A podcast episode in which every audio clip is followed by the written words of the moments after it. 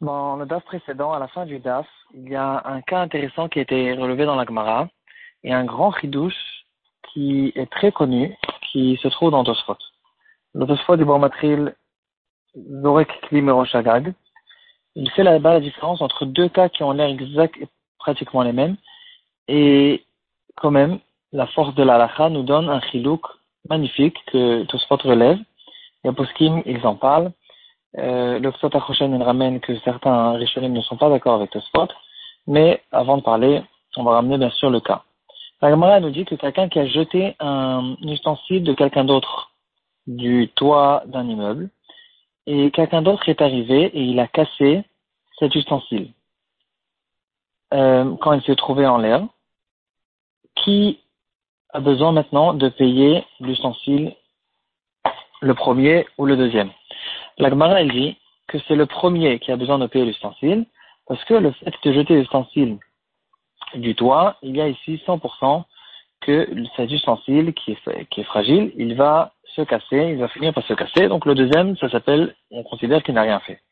Tosfot, il dit, quel sera le din maintenant si quelqu'un jette une flèche sur un ustensile, et maintenant, quelqu'un d'autre, pendant que la flèche est en, train de prendre son chemin pour arriver jusqu'à cet ustensile, il y a maintenant quelqu'un d'autre qui arrive et qui casse cet ustensile. Est-ce que on peut faire une différence ou pas? Tosfot il dit, Pachout, c'est évident à mes yeux qu'il y a un grand rilo entre ces deux-là, et dans ce deuxième cas, ça sera le deuxième qui, pardon, le deuxième le premier qui, euh, pardon, le deuxième qui sera chayav. Pourquoi? Et là, on essaie d'expliquer que quand quelqu'un jette un ustensile du toit, cet ustensile, quand il se trouve en l'air, si on veut donner par exemple un exemple, une explication la plus simple, essaye de vendre cet ustensile, quand il se trouve en l'air, cet ustensile il n'a plus aucune valeur. Le problème qui se trouve dans l'ustensile, c'est un problème qui est dans l'ustensile lui-même. L'ustensile se trouve en l'air, cet ustensile a perdu complètement sa valeur, donc c'est le premier qui l'a jeté, qui a fait perdre la, valeur de cet ustensile, et c'est lui qui est khayab. Dans le deuxième cas, la flèche, elle est extérieure. L'ustensile, il est resté tel quel, il est intact. Moi, je sais par un calcul extérieur qu'il y a maintenant une flèche qui est censée arriver et se rapprocher bientôt de cet ustensile et le casser. Mais en tout cas, en ce qui concerne l'ustensile lui-même, il n'y a aucune différence entre euh, hier et maintenant, aujourd'hui, ce qui, ce qui se passe maintenant aujourd'hui. Donc c'est celui qui l'a cassé, c'est lui qui sera chayav. On peut bien sûr essayer de faire des pilpoulim là-dessus. En tout cas, on va ramener, comme on l'a fait plusieurs fois, du livre Mishpete à Torah, une illustration, et on va essayer de sortir une halakha de Sotospot. Euh, L'histoire, c'est la suivante. Un acheteur qui rentre dans un magasin de euh, toutes sortes d'objets d'électroménager.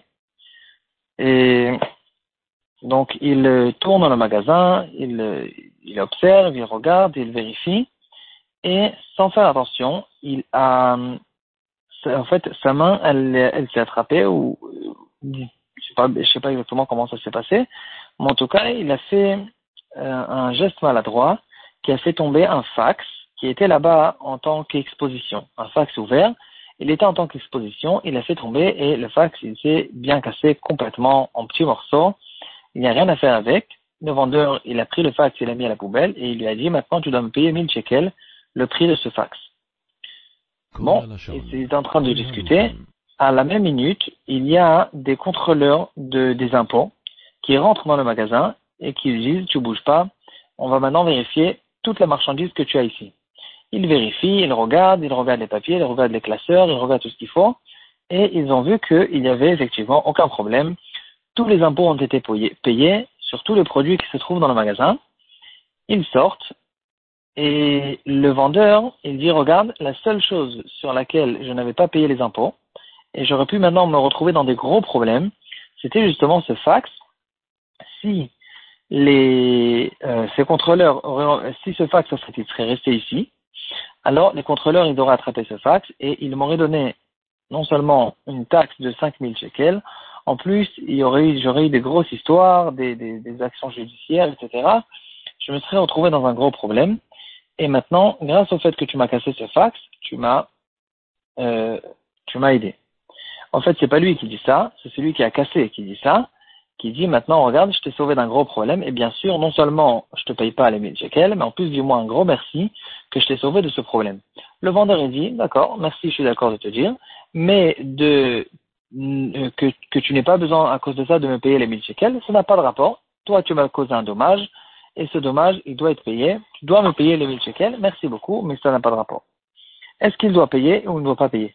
La lacha, elle est qu'il doit lui payer le fax qu'il a cassé. Pourquoi? Et ici, il y a une comparaison intéressante qui a été faite entre le cas de l'Agmara, le cas en fait de Tosfot, et le cas du fax. Donc, on essaie d'analyser qu'est-ce qui se passe. Ici, il y a un fax qui a, ce fax, il a une valeur.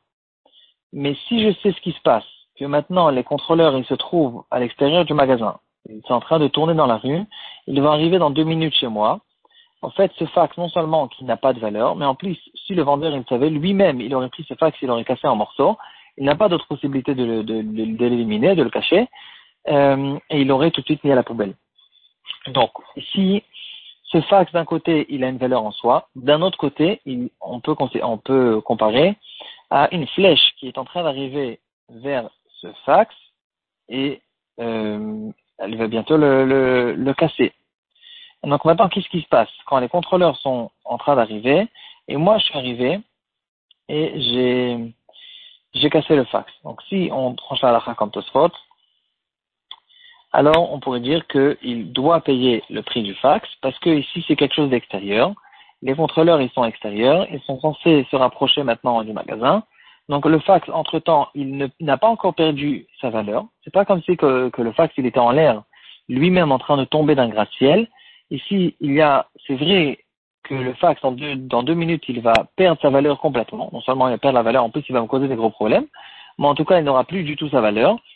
Et c'est vrai, mais quand même, c'est quelque chose d'extérieur. Les contrôleurs, ils sont extérieurs à ce fax. On ne peut pas faire le rapport entre, le contrôleur et le fax. Et donc, on dit que le fax n'a pas perdu sa valeur, et donc il n'y a pas de rapport. Celui qui m'a cassé le fax, il est censé maintenant me payer le fax. Euh, il y a quand même une certaine différence qu'on peut faire. Euh, c'est que quand il y a une flèche qui se rapproche d'un ustensile, ici, on peut être sûr, le, donc le propriétaire de cet ustensile, il n'est pas intéressé que cet ustensile se casse. Et même après que l'ustensile s'est cassé à cause de la flèche ou à cause de la personne qui l'a cassé entre temps, il n'est pas content.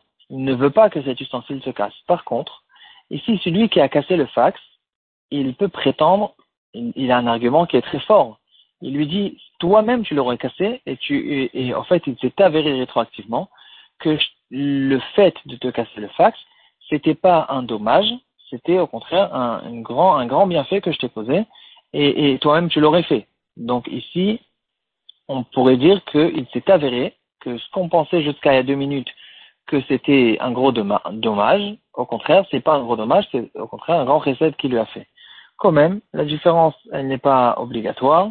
Dans les dîners monotes, euh, on, on, a déjà vu il y a quelques shiurim aussi qu'on fait des séparations entre les cas. Euh, si par exemple, on va donner un cas théorique, si euh, celui qui lui a cassé le fax, il lui a dit d'accord, tu as raison, il lui a payé, et c'est que le lendemain ou une semaine plus tard que ses contrôleurs sont arrivés. Est-ce que dans ce cas-là aussi, on va dire qu'il s'est avéré qu'il avait fait un recède Ici, on comprend beaucoup plus facilement. C'est beaucoup plus dur, beaucoup plus dur ici de dire qu'il s'est avéré qu'il n'y a pas eu de, de, il n'y a pas eu un dommage parce que en ce qui concerne ce moment, le moment où il a cassé le fax, c'était eu un dommage. Et on ne commence pas à dire maintenant des svarot, il s'est avéré rétroactivement, on ne dit pas ces choses-là. Le dommage en soi, il est considéré comme un dommage. Et les contrôleurs, c'est une autre histoire. Il peut lui dire merci, mais il peut quand même réclamer cet argent. Voilà. Ici, c'est l'obstacle qui lui, qui donne ici dans le Sefer à Torah. Il y a bien sûr beaucoup de quoi discuter, de quoi réfléchir, faire des différences, faire des rapports. On peut ouvrir le Ksot Achoshen qui nous ramène les Rishonim qui ne sont pas d'accord avec Tosfot.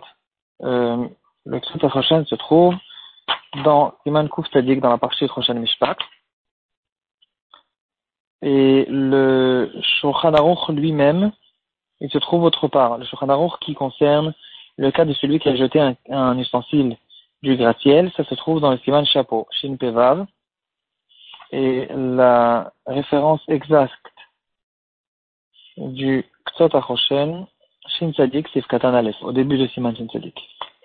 Voilà. Juste un petit complément, un très beau de Torah, pour ceux qui n'ont pas perdu la patience jusqu'à maintenant. Un passage connu dans Megillat Esther qui dit, sur Aman, qui est revenu chez lui à la maison, après la tournée qu'il a fait avec Mordechai, c'est écrit qu'il était Avel Rafoui Roche. Et la question qui se pose, pourtant, il était d'abord Rafoui Roche et après Avel, parce qu'il s'était d'abord sali de la saleté que sa fille lui a envoyée sur la figure. Et c'est que plus tard que quand sa fille a remarqué que c'était son père, qu'elle s'est suicidée, et donc il est devenu Avel, endeuillé. Et la question qui se pose, pourquoi le passou qu'il a inversé? Il a dit d'abord endeuillé et après Rafoui Roche.